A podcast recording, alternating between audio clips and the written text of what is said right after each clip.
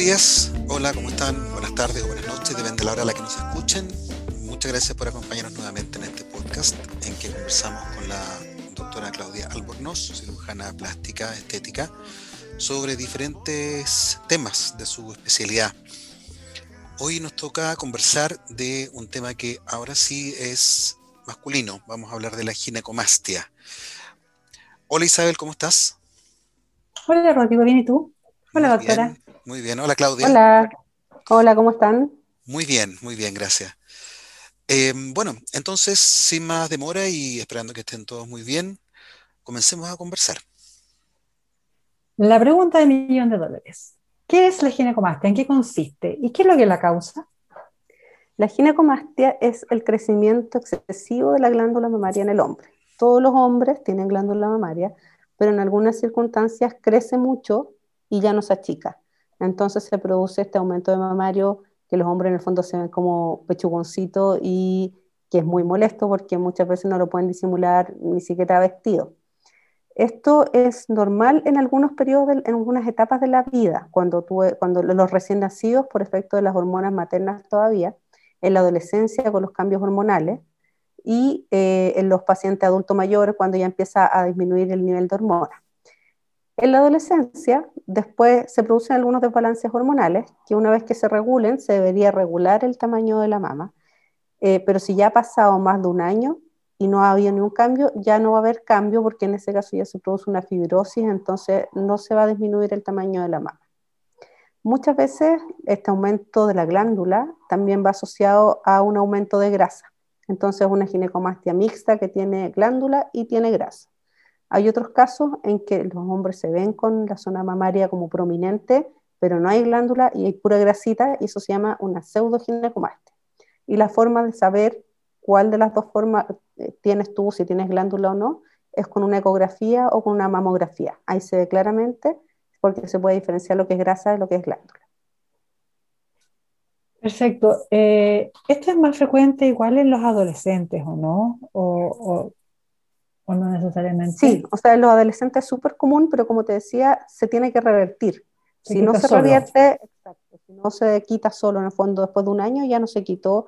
Y ahí es bueno buscar ayuda y buscar un tratamiento quirúrgico porque es, un es una mm, patología que produce mucha molestia, mucha vergüenza.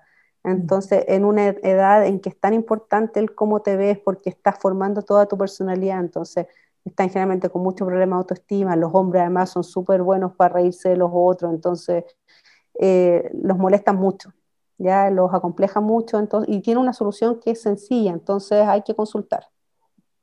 Eh, esta solución imagino que no es un tema hormonal, directamente, directamente es la cirugía, ¿no?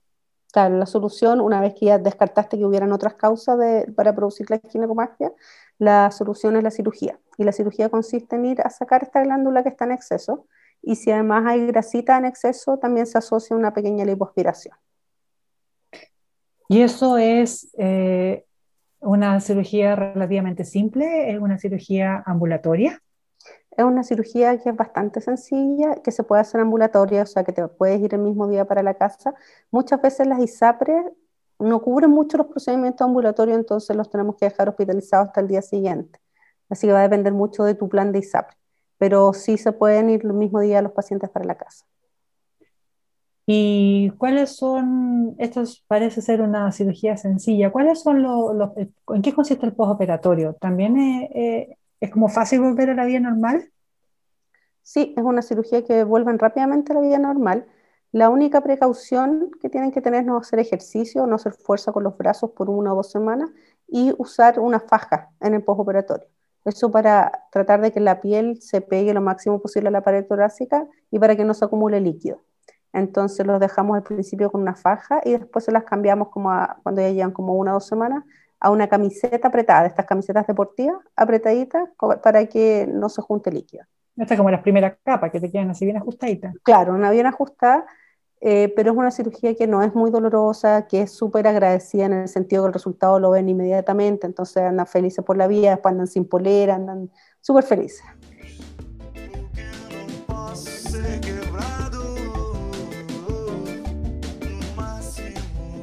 En rigor, es un problema que no debería volver, ¿verdad? Porque si fue hormonal y ya superaste la etapa de los cambios hormonales, salvo que subas mucho de peso, no debería volver a, producirse una ginecomastia en un mismo paciente. Sí, exactamente, porque además tú sacas gran parte de la glándula mamaria, entonces sería muy raro que volviera. Perfecto. ¿Hay algún mito que rodee esta cirugía?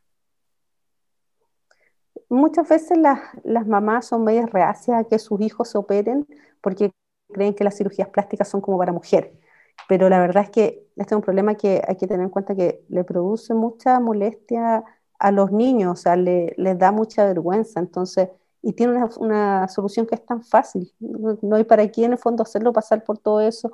Creen que si bajan de peso se les va a pasar y cuando es glándula el problema, aunque bajen de peso no se les va a pasar. Entonces los hacen sufrir un poquito de más por este susto a la cirugía o, o pensar que las cirugías plásticas son más para mujeres. Perfecto. ¿Hay algo más que quieras agregar? sí, la, ginecomastia, como es un problema de salud, o sea, es un crecimiento de una glándula, tiene cobertura por ISAPRE, ¿ya? O sea, si uno demuestra con exámenes radiológicos eh, que una ecografía o una mamografía que hay crecimiento glandular y la biopsia muestra que tú sacaste glándula después, la ISAPRE te lo tiene que cubrir, ¿ya? Así que eso es algo súper importante.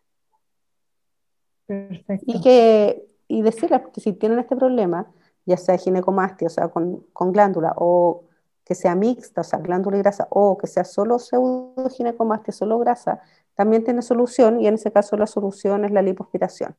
Entonces, y que también los resultados son súper buenos. Muchas veces los pacientes se matan en el gimnasio y no pasa nada porque la grasa a veces se queda como pegada, lo que se llama una lipodistrofia, que es grasa, pero que además ya hay ciertos grados de fibrosis y que no van a poder sacarla. Entonces, aunque se maten haciendo eh, prensas, push-ups y cosas así. Entonces, eh, en ese caso, consultar. Tiene una solución que es sencilla, que es una lipoaspiración, que es bien localizada y pueden consultar y, van a quedar súper bien.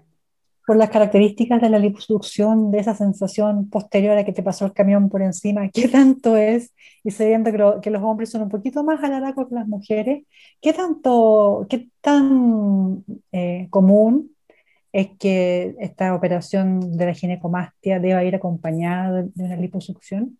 Es súper habitual, pero el grado en el fondo de lipoaspiración que uno tiene que hacer es diferente. Lo habitual es que uno tiene que hacer un poquito, porque si tú solo, solo sacas la glándula te queda un hoyo. Entonces tienes que hacer un poquito de lipoaspiración como para eh, hacer que queden todos los tejidos más regulares. Si eh, hay más grasa, hay que hacer más lipo y molesta más. Eh, y es verdad que la lipo, como hemos dicho antes, duele, duele harto como que te atropellara un camión o un tren, pero es, en este caso es en una zona bien localizada, entonces el dolor es menos, o sea, claro, dura los mismos 3, 4 días, un dolor fuerte, pero es menos dolor porque es menos la zona que uno tiene que aspirar.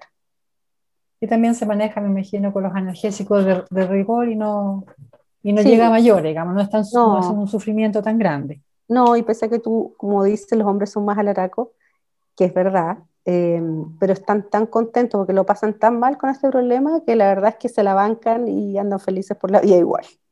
Muchas gracias Claudia nuevamente por esta nueva transmisión. Eh, hemos aprendido mucho de los temas, está muy interesante. Los invitamos a todos que te escuchen y también que te sigan en tus redes sociales, que estás en Instagram y en Facebook. Es la cuenta es doctora Claudia Albornoz.